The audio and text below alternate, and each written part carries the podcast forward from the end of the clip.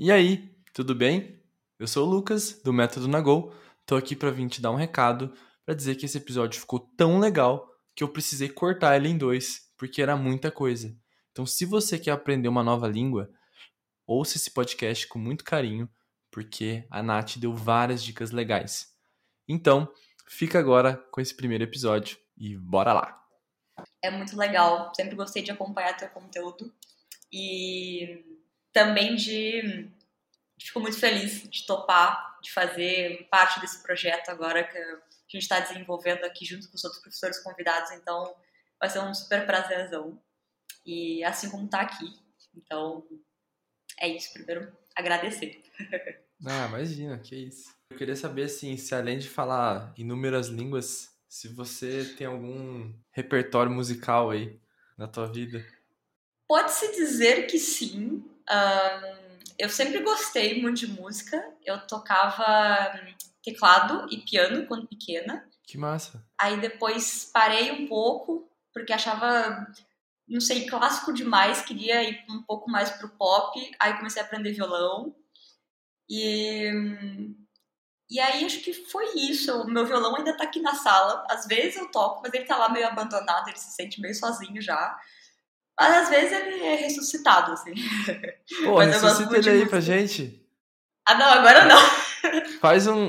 Não precisa nem cantar, só, só pra fazer a nossa. A nossa abertura. Fazer, fazer a vinheta. A nossa vinheta é o convidado que faz aqui. Putz, então é que acaba que eu não tô em casa hoje, tu acredita? O violão não tá aqui. Acabei de ó, Miguel, Miguel. Tá, mas se você fosse, se você fosse fazer uma, uma musiquinha com a boca mesmo, que representasse o teu episódio, que de forma você faria? Ai, nossa, isso é um desafio.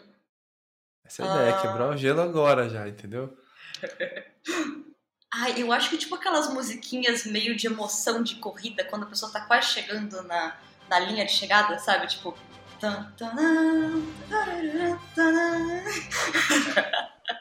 Nossa, quando você falou, eu lembrei do Mario. quando ele pega esse Tipo isso. Tipo isso. para, para, para, para, para, para. Peraí, não é o João Kleber não. É o Lucas mesmo, aqui do Metaverso, para te avisar que o desafio 35N começou e você pode participar a partir de agora. O desafio tem um objetivo de você criar pequenos hábitos saudáveis na sua vida, onde você possa performar no futuro, adaptando para sua realidade. O link está ali na descrição. Beijo. Bom, Nath, ah. bem-vinda ao episódio 32 do Nagocast. Eu vou te apresentar direito agora, né? Porque primeiro a gente faz as pessoas passar vergonha aqui para elas não ficar com vergonha para conversar, entendeu?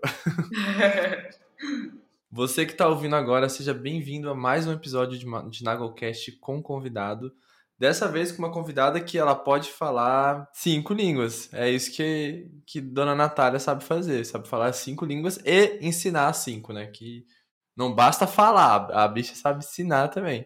Vem cá, eu tava lendo tua bio aqui, eu vou ter ler, eu vou ler a bio. Eu não costumo fazer isso, mas eu vou ler essa bio porque eu achei curiosíssima. Olha, olha como começa essa bio de Natália do escritório da Lava Jato ao empreendedorismo de idiomas. Para mim aqui já, já dá uma hora de conversa já. Jurista de formação e mentora de idiomas por vocação. Largou o escritório da Lava Jato para fundar o ABC Poliglota, startup de idiomas que visa a transformação de pessoas através da tríade da liberdade que os idiomas proporcionam: liberdade, linguística geográfica e econômica. É poliglota, fala cinco idiomas, é mentora desses cinco idiomas que fala. Foi aprovada em. Não, não foi um, não. Foi quatro mestrados internacionais. E está se mudando agora para a França para cursar um mestrado em didática de linguística estrangeira na. Como é que fala o nome disso aqui? Université Grenoble-Alpes. Isso aí, saúde. Nos Alpes da França.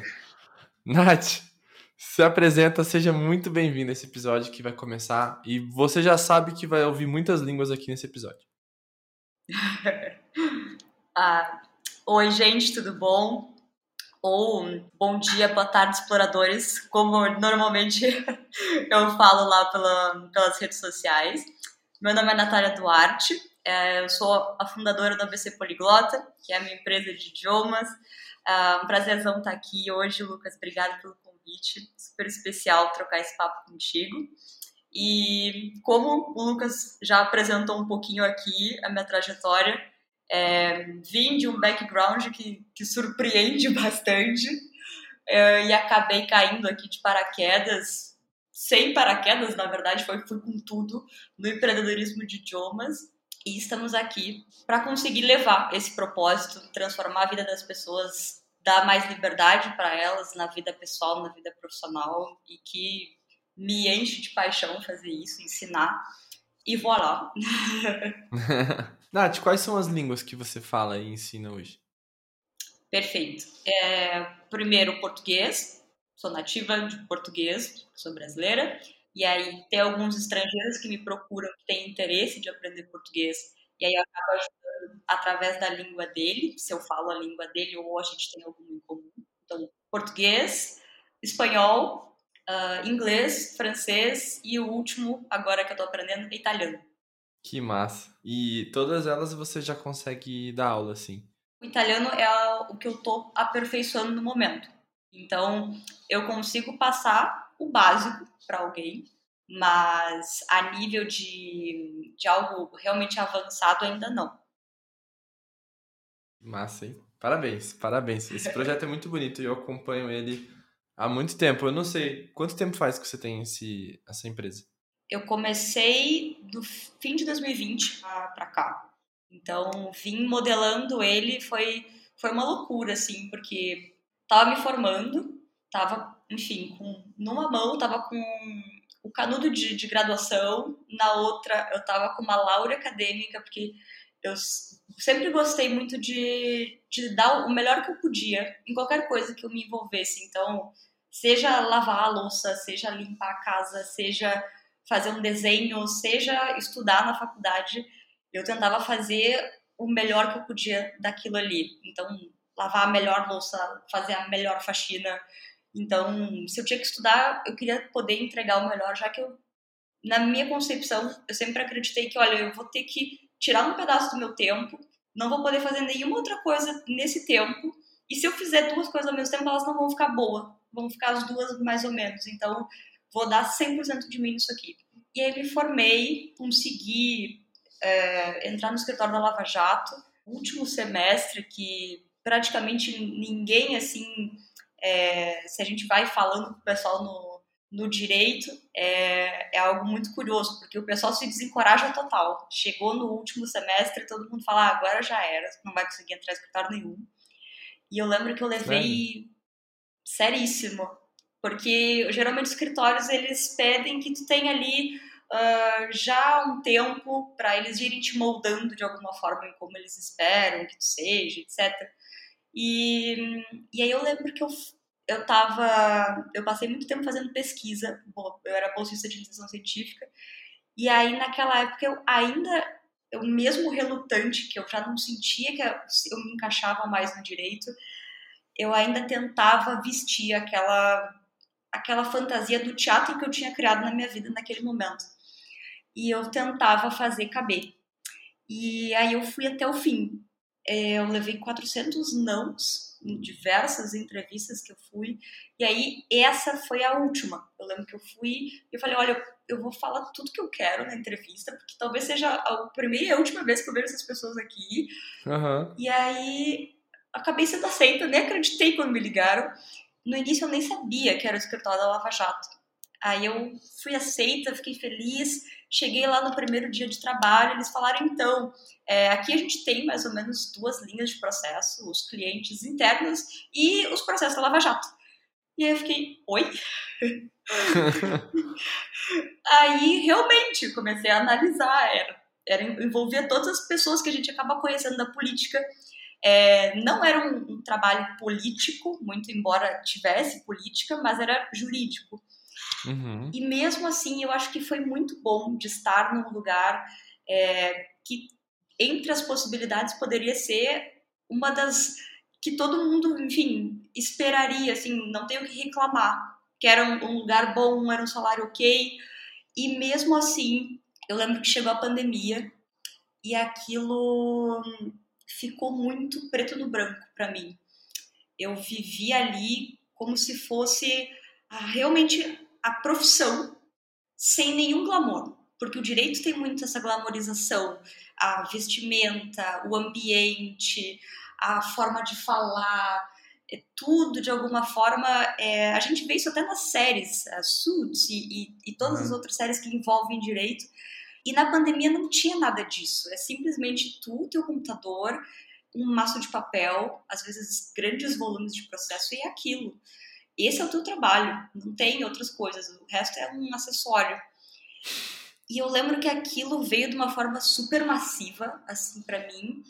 Eu vivi muito intenso e era uma carga de trabalho absurdamente alta, que se tu ama muito, se tu acredita naquilo que tu faz, tu vai, entende? Tu mergulha e uhum. se embora, porque tu gosta muito. É, mas para mim, eu lembro que eu, eu, eu trabalhava demais. Eu cheguei num ponto em que eu vivi o primeiro burnout da minha vida lá. E, caraca, eu nunca trabalhei tanto. E ainda se fosse essa questão com propósito. Mas eu, eu, eu cheguei a analisar esse ponto de que não estava fazendo nem mais sentido e nem bem para minha saúde porque eu tive que realmente tirei um atestado, fiquei 15 dias afastada, porque eu lembro Caramba. que, caraca, eu fiquei muito mal. E, eu não sou de fazer drama, sempre fiz 30 créditos, mais pesquisa, mais isso, mais voluntariado, então estava acostumada. Mas ali foi realmente punk. E, e aí eu, eu analisei tudo friamente, porque tem que ser algo que, que tem que fazer sentido não para o teu vizinho, não para tua família, não para teu namorado, mas para ti, porque é tu que vai acordar todos os dias e fazer aquilo. É tu que vai sentir o peso ou a leveza da rotina. É tu que vai é, ter as dores e as felicidades com aquilo ali que tu está fazendo. Então, é bom que tu ame o que tu faça e minimamente tu tenha um, um propósito envolvido ali. E porque não é algo temporário, não é como se tu fosse fazer por uma semana, é é basicamente por muitos anos. Então, eu considerei ok, eu fiz esse período de faculdade aqui, mas não é em razão de cinco anos que eu tenho que levar o resto dos meus 60 anos, em razão de cinco anos. Tem uhum. uma vida inteira. E, não e te define, eu... né? Exatamente, não define. Porque até a gente tem que fazer essas grandes decisões na nossa vida com uma idade muito, muito nova. A gente tem ali 16, 17 anos e a gente tem que fazer uma decisão muito grande, baseada em uma feira de, de mercado de trabalho que a gente teve contato com um profissional que representa uma área inteira, que a gente teve ali uma palestra de 30 minutos, que ele, baseado nisso, a gente vai ver se a gente gosta ou não dessa área. E nas aulas de biologia e de matemática, onde a gente vê mitocôndria, a gente aprende a ver o, o cateto, e a gente nunca fica pronto de fato para realmente conseguir tomar essa decisão nesse, nesse momento. Então, a probabilidade de tu tomar uma decisão que depois tu vai sentindo se aquilo ali de fato faz sentido, ela é muito maior do que um, algo completamente acertado, porque tu não tinha esse background ainda amadurecido. Sim, e muitas vezes é o background do, do, do nosso pai, da nossa mãe, né? E a gente fica naquela necessidade de acertar. A gente tem que acertar isso porque, como você disse, os próximos 60 anos vai ser isso, minha vida. Exatamente. Como se fosse a Revolução Industrial, né? Para sempre eu vou ficar com um martelo batendo no prego. Nunca mais vou fazer outra coisa. Vou ser o maior, maior martelador do mundo e é isso. Não, não posso fazer outra coisa mais. Exatamente, exatamente. E eu gosto muito de trazer isso ainda, uh, sempre que eu posso, trazer essa narrativa para o pessoal, porque acaba que dentro da audiência, no mundo em geral, é, tem pessoas de diferentes idades que acompanham a gente e às vezes estão em momentos de vida diferentes e tem isso presente muito na, na, no seu mindset de que só tem uma chance, só tem uma forma de fazer isso, tu fez uma vez errado, se tu fez aquilo ali, tu tem que seguir. E eu gosto muito de desconstruir, de mostrar que de fato a gente está em completa mudança o tempo todo. a gente está se descobrindo sempre e que, na verdade, é, é muito mais proveitoso e é bonito a gente bater o martelo naquilo que faz sentido e ter a coragem de ser o que a gente quer ser, do que viver sempre na vergonha porque um dia lá a gente tomou uma decisão e que agora já não faz mais sentido. Então, viver uma mentira acho que é muito doloroso. E aí eu lembro que eu comecei a analisar isso no fim e durante já do meio para o fim eu comecei a sentir esse desconforto muito grande. Eu vi que não tinha mais ali vivo para mim um grande propósito, porque eu, eu entrei no curso sentindo muito uma vontade de transformação. Eu, eu via o direito como um mecanismo de transformação. Eu via que a gente conseguia mudar coisas na sociedade através dele. E aí eu fui super empolgada. E ali a teoria é muito bonita, mas trabalhando na prática eu vi que essa transformação ela não era concretizada. Então aquilo me deu um baque muito grande e fez com que eu começasse a trazer esses questionamentos na minha cabeça. E chegou isso naquele momento muito forte, praticamente hum, cheguei num ponto em que não tinha mais como voltar atrás. Quando tu vê, não tem como desver. E ali eu vi que eu fazia parte de um grande mecanismo, de uma grande engrenagem e que eu não conseguia, por mais boa vontade, por mais competência ou outra coisa que seja, é, eu sozinha era um grão de areia dentro de algo que nem sequer tinha o intuito de fazer dar certo. O sistema não era para dar certo. Então, eu sentia que eu ia mexer aquela engrenagem e eu não ia conseguir entregar a transformação que a pessoa do outro lado espera. Você ia mexer, mas não ia mover, né? Exatamente. Perfeito. Ia ser uma frustração dos dois lados. A pessoa ia ficar frustrada comigo, esperando aquilo, e que infelizmente não por falta de vontade, mas por uma falta de organização no próprio sistema, aquilo não ia acontecer. E é, ia ser só uma transação econômica, no fim das contas. E para mim essa questão do propósito ela é sempre ligada é, ela é para mim o sinônimo de sucesso tem gente que tem o sucesso como algo financeiro tem gente que tem sucesso é, de n formas é um critério subjetivo para mim era sempre ligado e ainda é sucesso é fazer aquilo com que tu sente um propósito na vida. E ali eu não sentia mais aquela conexão. E aí eu comecei a dar uma olhada ok o que que para mim faz sentido, qual é o propósito que está na minha vida, o que que eu, por que que eu faço aquilo que eu faço.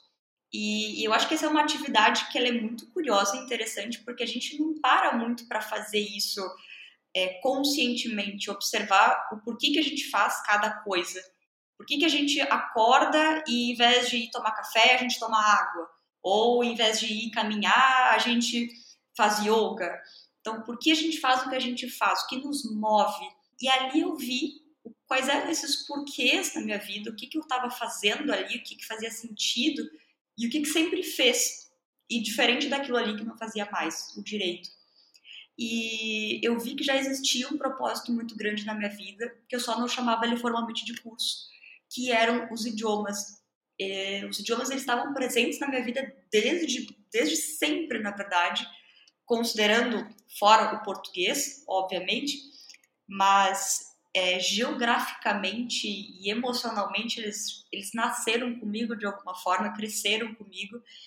Eu cresci numa família bilíngue, eu tenho tios argentinos e eu cresci numa cidade que é fronteira com a Argentina, que é Uruguaiana, que é fronteira com Paso de los Libres.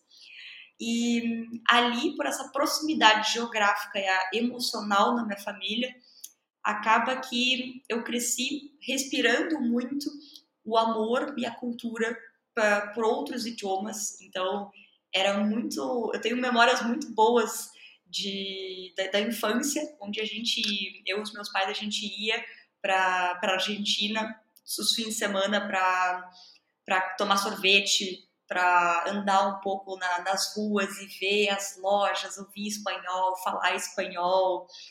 E ter contato com aquela cultura, tentar fazer um pedido na sorveteria e aí arriscar falar em espanhol, sentir aquele friozinho na barriga e ver que tu não está sendo julgada pela pessoa, ela simplesmente te ouviu, te atendeu, a comunicação foi estabelecida e, e aí tu tem um sorvete na mão e tu ainda tem um super sorriso e um orgulho que tu conseguiu fazer algo em outro idioma, então ainda tem uma sensação boa por dentro de caraca, eu, eu fiz um mini desafio e eu consegui. Então vai criando também uma, uma autoconfiança muito legal, aumenta essa, essa autoestima. É um dos benefícios invisíveis, podemos dizer assim, dos idiomas também traz isso. E, e aí depois eu senti a, a vontade de aprender os outros idiomas. O, o inglês, ele acabou entrando na minha vida porque eu queria muito me conectar mais profundamente com outras culturas. Então, eu lembro que eu fiz uma viagem para os Estados Unidos, eu ganhei de presente da minha tia de, de 15 anos. Aquele presente padrão de, de menina de 15 anos. Acabei indo com o inglês michuruca, que eu conseguia falar só how are you e não entendia a resposta do how are you. E aí eu lembro que foi assim, passei muito perrengue, obviamente, uh, mas eu voltei com, com perrengues, com histórias para contar, mas sobretudo com um porquê aprender o inglês, porque até então eu tinha o inglês como matéria do colégio, eu tinha que fazer as provas, eu tinha que estar lá aprendendo por obrigação o verbo to be e todas aquelas funções, mas é, não, eu não sentia aquele desejo de fato, porque não era estimulado, as aulas não eram estimulantes também, a gente sabe como é que é o sistema brasileiro de ensino, seja das outras matérias, mas sobretudo de ensino de, de língua estrangeira no, no colégio público já é mais difícil, é, ainda nos privados é difícil, então é muito complicado. A gente tem uma população de 220 milhões de brasileiros, onde 5%, 10 milhões ali, falam outro idioma e dentro desses 5, apenas 1% é realmente fluente naquele idioma que tem alguma considerável um considerável conhecimento. Então, é uma estatística assustadora, mas que reflete todo esse problema que a gente tem e que acaba que depois que eu encontrei esse porquê, eu lembro que eu voltei com esse porquê muito forte da viagem, eu queria me conectar mais com as pessoas, com a cultura, com, nativos, e, e eu acabei aproveitando mais as aulas, mas não somente as aulas, porque a aula em si ela não causava a transformação. É, foi uma transformação que começou de dentro, de dentro para fora. E ali eu lembro que eu me desafiava movida por esse porquê.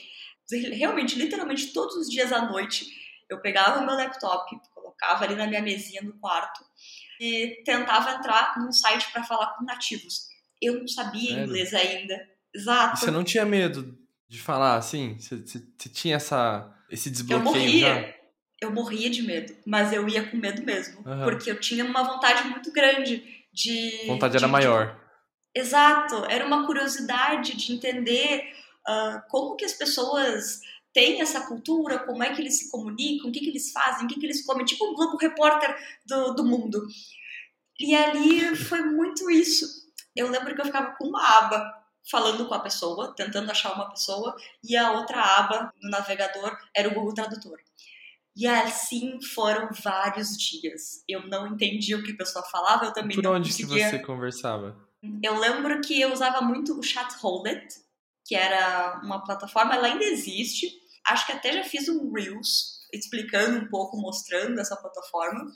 É, ali tu, tu, tu consegue se conectar. Ela é majoritariamente por vídeo, então agora ela tá um pouco. É, dá um pouco mais de medo, porque é, o foco é mais a fala. Então, Uh, antes ela tinha uma estrutura de ficar mais dividida, a câmera e um grande espaço do chat, o que para mim eu me sentia super segura. E, e aí depois eu fui observando como, como que foi para mim todo esse processo de aprender o inglês, etc. E dali eu tirei muitos insights de como a gente faz realmente a aprendizagem de um idioma. Mas ali eu não estava preocupada tanto em aprender o inglês, eu estava curiosa em conseguir estabelecer essa comunicação, em conhecer as pessoas. Uhum, essa troca. Exato. E aí o inglês acabou surgindo, porque ele era necessário para isso. Então, ali desde esse momento eu vi que o, o idioma ele é a ponte para essa comunicação. Não é a fluência o ponto final. E não é a fluência o objetivo. O objetivo é a comunicação. Então, se a comunicação é estabelecida, mesmo com dificuldade, mesmo com pausas, mesmo com uma. Mímica. Mesmo com uma mímica, às vezes, ela é o ponto, ela é a razão pela qual a gente está ali. A gente quer comunicar algo e entender o que a pessoa está comunicando. Sim. Então, a, a fluência, ela é o caminho, ela é o caminhar. Então, uh, não é uma pegada, é simplesmente um passo depois do outro que vai te levar até lá. E ali eu senti muito que eu estava estabelecendo a comunicação, claro que aos poucos indo ficando menos difícil. E eu lembro que eu ia para as aulas de inglês e ali eu começava a ver que eu comecei a entender as coisas que a professora, a professora explicava. E aquilo me deu um estalo, porque eu vi, caramba, eu devo, devo estar tá funcionando, né? Estar ali imersa, falando, tentando. E ali eu senti que começou, a, as coisas começaram a andar no inglês. E aí acaba que a gente também desbloqueia muitas, muitas travas mentais. Eu vejo muito isso, seja dos meus alunos hoje, seja nas pessoas no geral. Acaba que muitas das dificuldades das pessoas ou é em razão de um método que é ineficiente ou nessas travas que não são propriamente da língua, mas são travas psicológicas, mentais. É o medo, é a frustração, é todo esse background que acaba trazendo outras sensações que a gente já faz um bloqueio ah, o inglês não é para mim, o inglês eu tive uma experiência ruim, o inglês isso. E pode ser qualquer outra língua. O inglês só o exemplo, porque a maioria das pessoas passa por isso no inglês.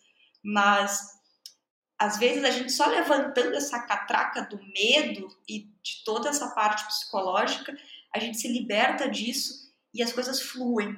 Claro, com seus desafios, com suas etapas, mas vai fluindo. Então, muito no início é de desfazer essa camada.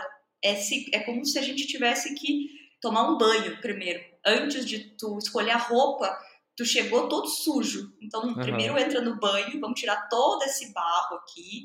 Agora sim, agora que tu tomou o banho, agora que tu está limpo desses, desses traumas, dessas, desses pensamentos, agora a gente vai ver qual é a roupa adequada, como é que vai ser todos os acessórios. Aí a gente pensa nisso.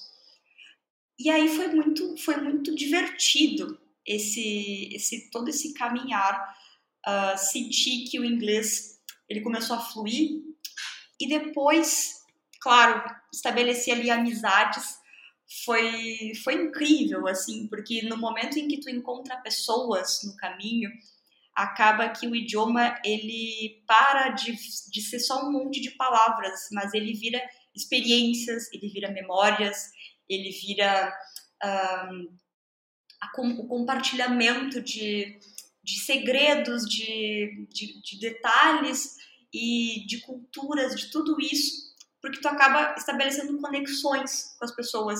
Eu lembro que eu conheci, nessa época que eu estava procurando nativos, eu conheci uh, um amigo, que virou um amigo, é, belga. Ele era da Bélgica e isso foi por 2010, acho, 2000, 2009, 2010, naquela época que a gente não tinha muitos recursos para se falar, assim como hoje de Instagram.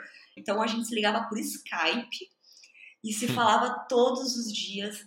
E Nossa.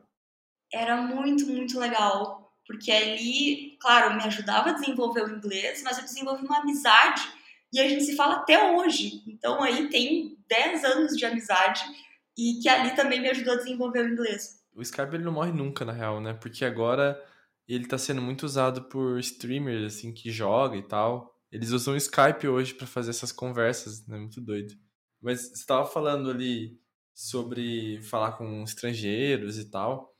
E a minha percepção aliás, minha percepção não, a minha experiência que eu comecei a notar é que a minha trava e meu medo de conversar inglês normalmente é porque tem um brasileiro no meio e não porque tem um estrangeiro.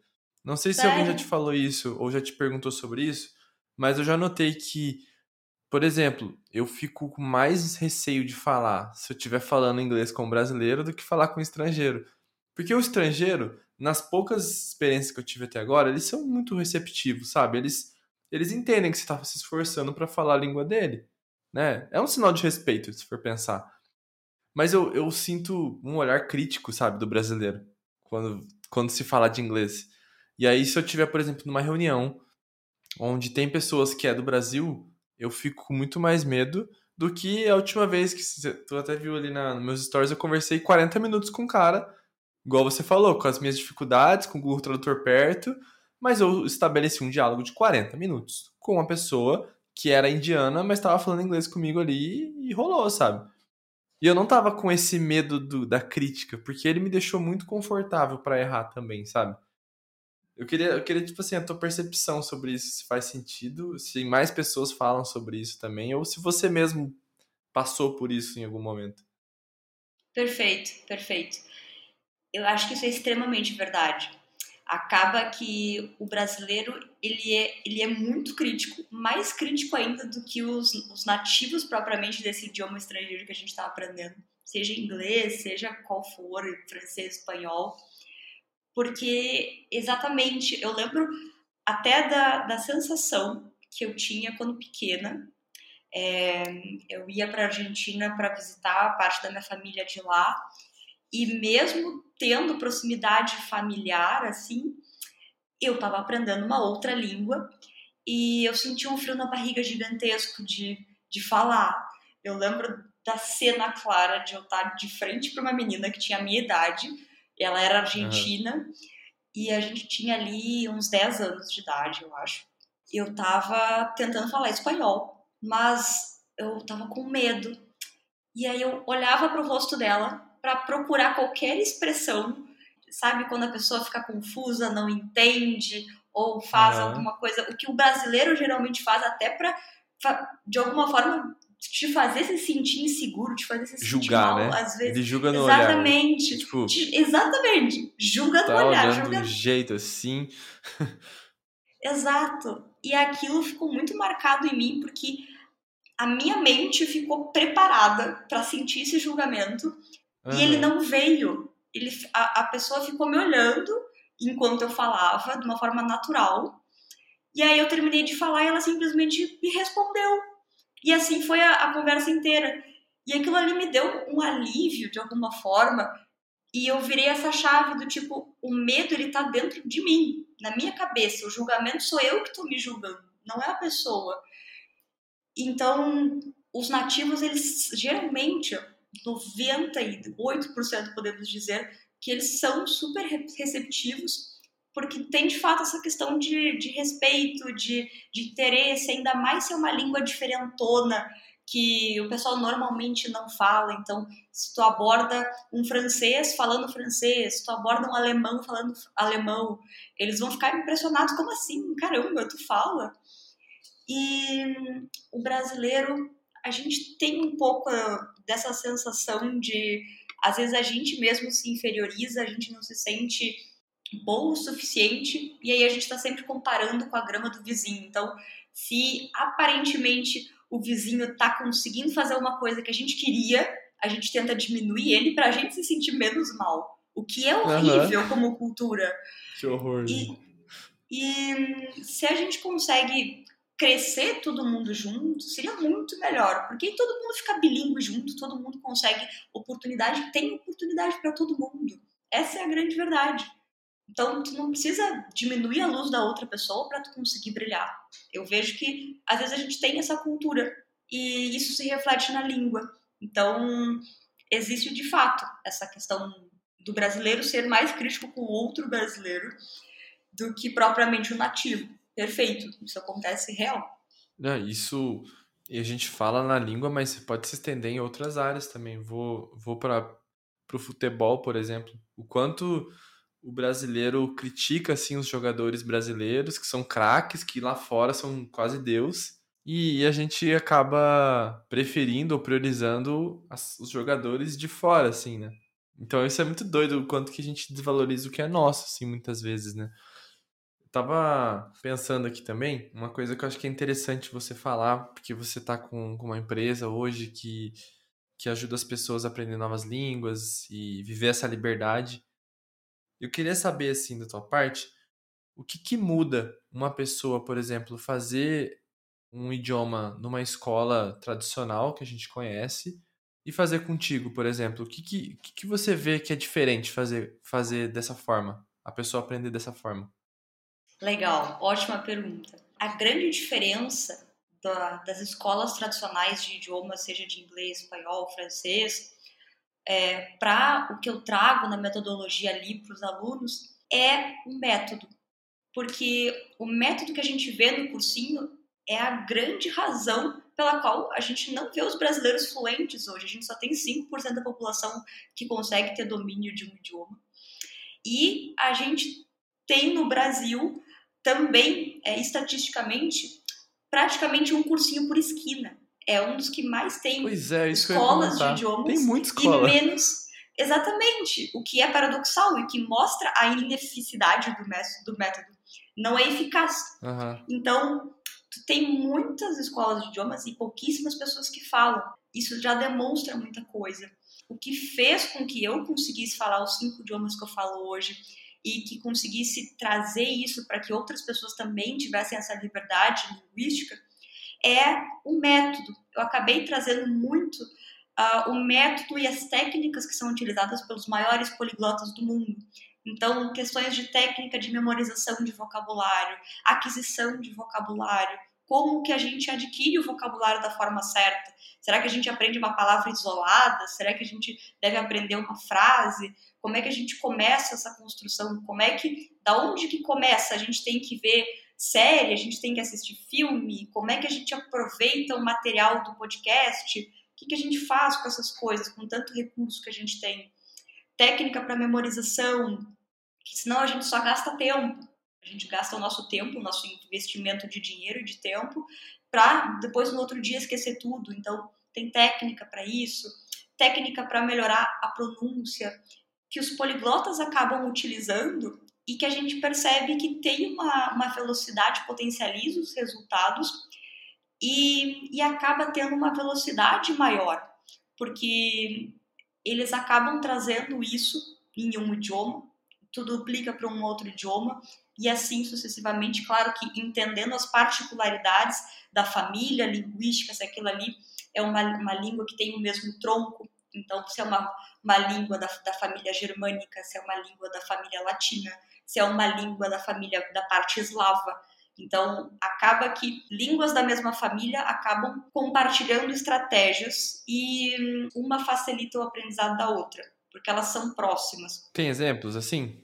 As próprias línguas que são mais próximas da gente, do português. A gente tem na família das línguas latinas uh, o próprio espanhol, que muitas pessoas acabam é, subestimando, porque ah, eu consigo entender, é quase português, e aí fala o famoso portunhol, porque ele é parecido, mas ele é outra língua.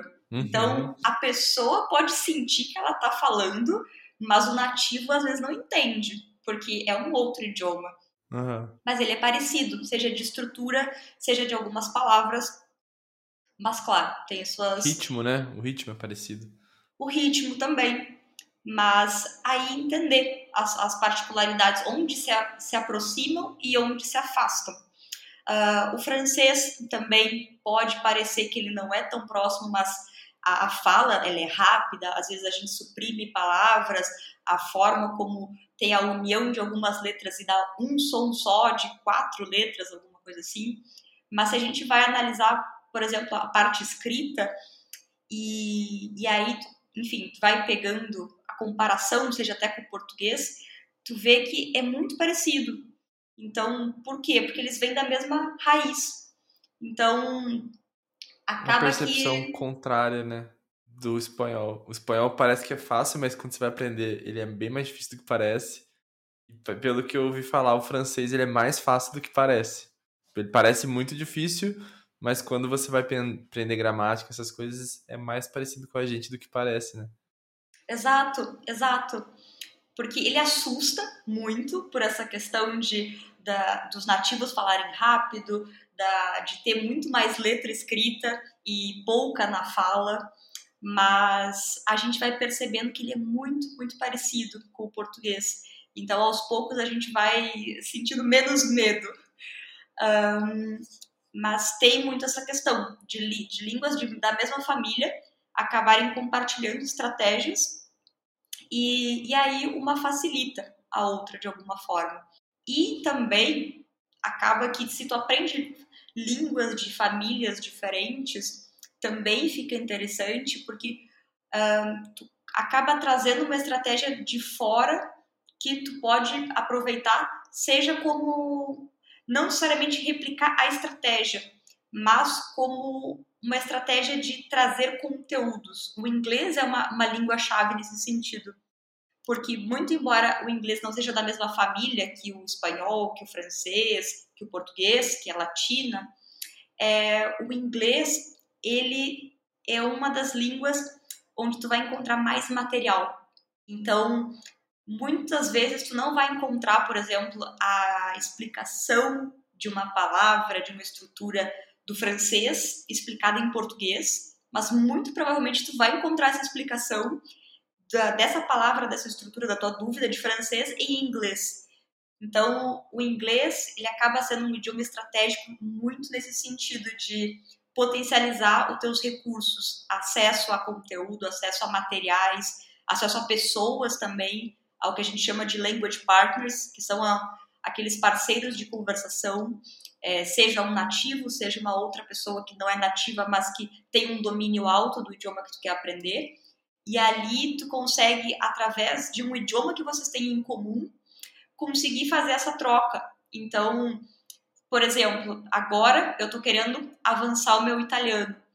É, às vezes eu acabo encontrando uma pessoa que não necessariamente é italiana, mas é um nativo de outro idioma que tem domínio de inglês, digamos. E aí, através do inglês, ele vira o nosso idioma ponte para a gente falar sobre italiano.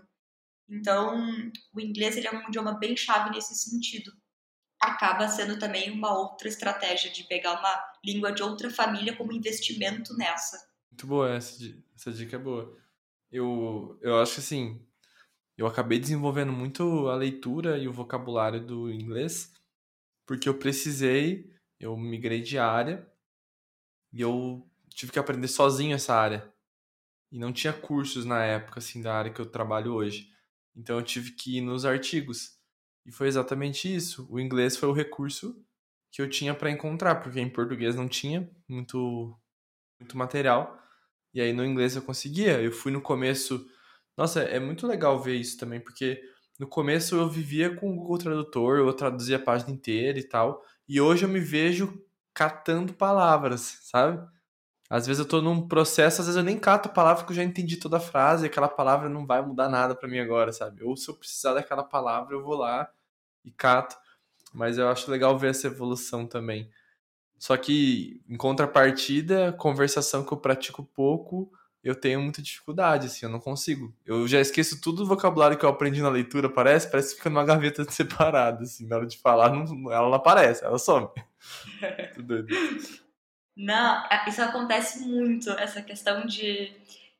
É, é muito bom de, de, da gente conseguir ver a nossa, nossa evolução e acontece que a gente tem muito essa questão de, de também ter a necessidade por uma segurança natural, é, instintiva, da gente ter o conhecimento de cada palavra na frase. Então, eu só vou entender a frase se eu souber cada palavra e o significado dela. E acaba que isso não necessariamente é necessário ou é verdade, porque existe esses outros mecanismos de apreensão do conhecimento. Por exemplo, o contexto. Então, entender que o contexto ele vai ser uh, uma estratégia ao teu favor nesse jogo dos idiomas te ajuda muito a te destravar esse medo, essa necessidade de tu ter essa sensação que tu conhece todas as palavras. E através do contexto a gente pega muitas palavras também que a gente não necessariamente tem o conhecimento, mas ali ela passa, junto com aquelas outras palavras, ela passa o sentido dela. Então a gente acaba uhum. pegando por osmose, digamos assim. Então é muito, é muito interessante. E e acaba também que a gente vê é, esses outros pontos. A gente vai, por exemplo, quando a gente faz a diferença, qual a grande diferença dos cursinhos tradicionais e de tu implementar as, técnica, as técnicas dos maiores poliglotas do mundo, por exemplo, que eu trago para dentro do método. A questão de construir um ambiente de imersão, onde te pro, pro, proporciona, por exemplo, essa questão de, de aprender pelo contexto também, muito. E desmistifica, cai por terra a necessidade de fazer um intercâmbio para aprender o idioma. Muita gente tem essa resposta absoluta. Ah, como é que a gente faz para aprender um idioma? Ah, tu tem que ir morar no país, tem que fazer o intercâmbio. E na verdade isso não é necessário, porque algo que eu sempre bato a tecla aqui, seja para os meus alunos, seja onde eu for, é, idiomas não é uma questão geográfica, idiomas é uma questão de método. Então, não importa onde tu está no globo, se tu souber o método que tu tem que utilizar, tu não precisa necessariamente estar naquele país, porque tu consegue criar um ambiente de imersão. O que, que a gente ganha quando a gente vai para um outro país e que é essa grande chave que as pessoas acham que o idioma, que o intercâmbio vai virar? Que lá tu é obrigado a na marra estar nesse ambiente de imersão. Então, o idioma ele te cerca, exatamente. Ele tu é obrigado, tu vai sair na rua, tu vai falar com alguém, todo o tempo tu vai ler, ouvir, ter que falar aquele idioma. Só que tu pode criar esse ambiente artificialmente dentro da tua própria casa ou em qualquer lugar do mundo. E isso é muito interessante de aprender, não só como uma estratégia para te aplicar em outros idiomas depois, porque senão tu vai ter que ficar mudando de país a cada vez, como também é uma questão interessante economicamente falando, porque se a gente for considerar um intercâmbio de agência, às vezes os intercâmbios eles, eles viram, eles giram em torno de 70 mil reais. Então, não é todo mundo que tem essa capacidade, seja de pausar a sua vida profissional, pessoal, largar família, amigos, trabalho, tudo no seu país para ir para outro país, ficar lá para aprender aquele idioma e ter todo esse investimento de viver, comer, morar em uma moeda que às vezes é cinco, seis vezes mais. Se tu pode fazer tudo isso de graça dentro da tua própria casa e não precisar pausar a tua vida, continuar ela e ao mesmo tempo já trabalhar em cima desse upgrade do idioma. Então, é uma técnica que tu consegue aprender utilizando as técnicas dos poliglotas e é, acredito que é a que eu mais trago ali para os alunos como como que se constrói esse ambiente de imersão. Então, eu ensino passo a passo como é que tu pode aproveitar é, do início até o final do teu dia para ser uma, de uma forma leve e mesmo assim tu sentir que tu tá de alguma forma respirando aquele idioma. Então, tu consegue ter contato com ele, aproveitar as brechas dos momentos e, e virar essa chave, sentir como se tu estivesse em outro país. E é muito legal de ver que uh, às vezes são pequenas coisas, mas que tu vai somando todas elas juntas. É como vai se fosse. né? Exato. É como se tu estivesse montando uma casa. Só um tijolo parece só um tijolo. Mas tu vai colocando um tijolo em cima do outro, tu constrói uma casa.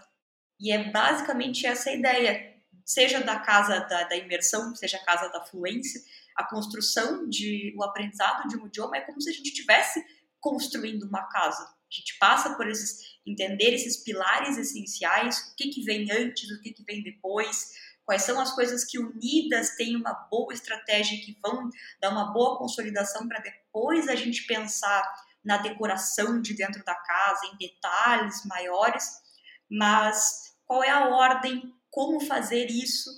E esse também é um diferencial de também ter um acompanhamento de, de uma pessoa que sabe mais do idioma. Eu vejo isso em comum quando as, as pessoas são poliglotas? Porque, de alguma forma, é como se fosse um, um engenheiro que já construiu mais de uma vez uma casa. Então, ele não fez isso só uma vez, e talvez aquela vez pode ser sim por mérito, mas talvez ele não saiba de fato o que ele fez. Ele fez por sorte, ou ele fez um intercâmbio, voltou do intercâmbio e, de certa forma, ele não sabe como ele aprendeu o idioma. Ele sabe que do momento, entre o momento que ele entrou no avião e o momento que ele voltou para o país dele, o idioma começou a, a sair dele. Mas o como, ele não sabe de fato. E às vezes isso é perigoso da gente entregar na mão de uma pessoa que ela é fluente, mas ela não sabe como te transformar em uma pessoa fluente, porque ela nem sabe da parte dela. Exato, porque ela não sabe nem em primeiro lugar como que ela fez isso, porque ela foi para um país e lá, enfim, ela teve que passar os perrengues, etc. E aí passa por esse conhecimento de como tu constrói uma casa. E se tu já construiu essa casa em uma, um idioma e depois em outro, em outro, tu tem mais experiência, tu tem uma bagagem de como de fato se constrói uma casa. Tu entende como é que funciona, como é que é a engenharia por trás. E te dá essa segurança. E aí depois tu pode aprender a construir casas diferentes, uma casa no, no inglês, no espanhol, no francês. Entende o alicerce da, da parada, né? Exato. E aí tu constrói o teu condomínio de idiomas. Boa, gostei dessa. Espero que você tenha curtido esse episódio. Agora, se liga aí que tem o próximo episódio na semana que vem, tá bom? Um beijo, um queijo. Tchau, tchau.